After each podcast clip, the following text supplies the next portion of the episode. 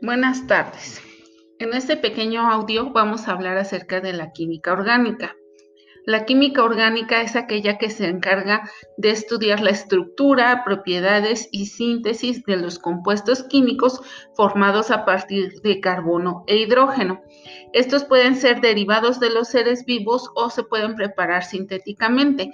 ¿Qué quiere decir esto? Que tenemos dos grandes ramas, aquellos compuestos que provienen de nosotros los seres humanos, de los animales o de las plantas y aquellos compuestos orgánicos que presentan carbono e hidrógeno, pero que podemos sintetizar en un laboratorio.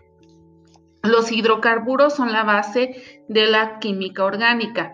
Los hidrocarburos son compuestos que están, eh, que tienen presentes el carbono unido a hidrógenos. Hay una nueva clasificación aquí. Se pueden dividir en alcanos, alquenos, alquinos, en cicloalcanos, cicloalquenos, cicloalquinos y en compuestos aromáticos. ¿Cuál es la diferencia entre uno y otro? Bueno, el tipo de enlace que presenta, ¿sí? Y si se trata de cadenas abiertas o cerradas. En este caso, los aromáticos y los ciclos presentan cadenas cerradas.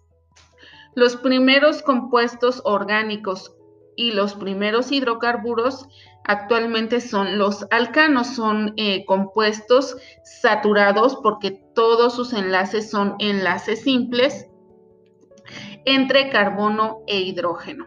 Los alcanos tienen una fórmula general que es CnH2n más 2. Esta fórmula nos va a dar eh, cualquier alcano dependiendo del número de carbonos que nosotros deseemos y son cadenas lineales son simplemente para cadenas lineales aplica esta fórmula. Existen otro tipo de alcanos, los ramificados. Aquí ya no aplicamos una fórmula como tal, pero existe una nomenclatura para nombrarlos. Para ello se sigue un cierto tipo de reglas. En este caso, la regla número uno sería encontrar la cadena más larga. La regla número dos, comenzar a enumerar esa cadena más larga. ¿De qué va a depender? bueno, de los sustituyentes o ramificaciones que tenga. Podemos comenzar a contar del lado izquierdo o del lado derecho o de arriba o de abajo. ¿De qué va a depender? Del sustituyente. Si el sustituyente está cerca a las esquinas, por ahí vamos a comenzar a contar.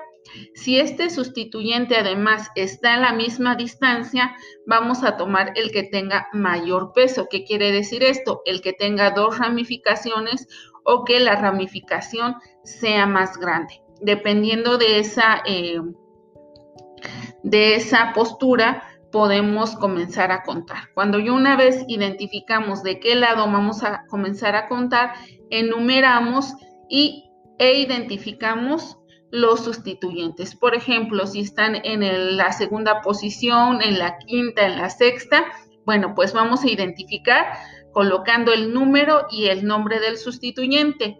En este caso, para los alcanos, vamos a tomar el nombre del alcano principal y la, y la terminación ano la vamos a sustituir por la terminación il. Una vez que ya identificamos los sustituyentes, vamos a comenzar a nombrar. Se coloca el número de la posición donde esté la ramificación. En este caso tiene que ser por orden alfabético.